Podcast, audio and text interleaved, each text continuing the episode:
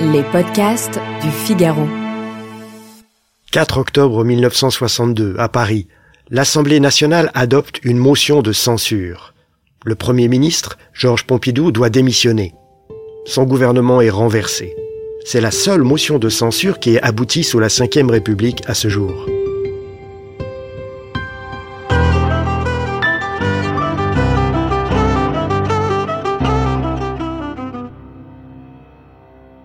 L'époque, la France sort de la guerre d'Algérie. Le 22 août 1962, De Gaulle a réchappé de justesse à l'attentat du Petit Clamart, qui a choqué le pays.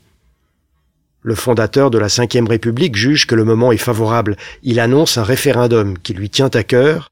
De Gaulle propose aux Français de décider que désormais le président sera élu au suffrage universel direct. C'est le début d'une crise politique très violente. En ce temps-là, la classe politique traditionnelle jugeait inadmissible que le peuple élise lui-même le président. Dans la culture républicaine d'alors, faire choisir le président par le peuple, c'était préparer un régime autoritaire.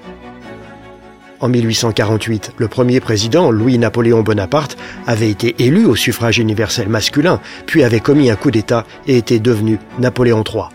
Ce précédent hantait les esprits.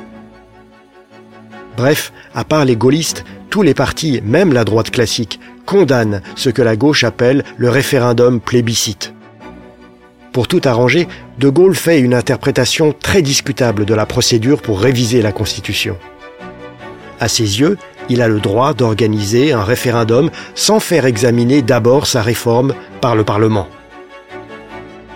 Le président du Sénat, Gaston Monerville, un radical socialiste, accuse Pompidou de forfaiture, c'est-à-dire de trahison, pour avoir accepté la décision de De Gaulle.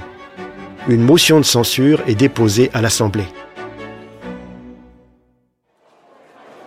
Le 4 octobre 1962, donc, au Palais Bourbon, un homme gravit les marches qui mènent à la tribune. L'orateur qui va dresser un réquisitoire contre De Gaulle n'a pas été choisi au hasard. Il s'appelle Paul Reynaud.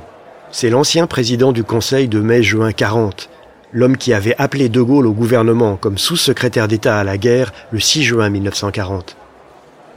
Reynaud avait été réélu député sans discontinuer depuis l'après-guerre. Et ce 4 octobre 62, il fait vibrer l'Assemblée nationale. Paul Reynaud montre l'hémicycle de la main et il lance à Pompidou, qui l'écoute assis au banc du gouvernement. Pour nous, républicains, la France est ici et non ailleurs, monsieur le Premier ministre. Allez dire à l'Élysée que notre admiration pour le passé est intacte, mais que cette Assemblée n'est pas assez dégénérée pour renier la République. Applaudissements des grands jours. On passe au vote et c'est un coup de tonnerre. La censure est adoptée par 280 voix sur 480. La plupart des indépendants et paysans et des démocrates chrétiens se sont joints à la gauche pour renverser Pompidou, faute de pouvoir atteindre De Gaulle lui-même. Le président renomme aussitôt Pompidou à Matignon et dissout l'Assemblée. Fait dramatique, la campagne du référendum, le début de la campagne législative ont lieu pendant la crise des missiles de Cuba. Pendant deux semaines, le monde paraît au bord de l'apocalypse. Pourtant, au référendum du 28 octobre, la participation est massive 76,9% des voix, et le oui obtient plus de 62% des suffrages. Puis, aux législatives, en novembre, les gaullistes l'emportent.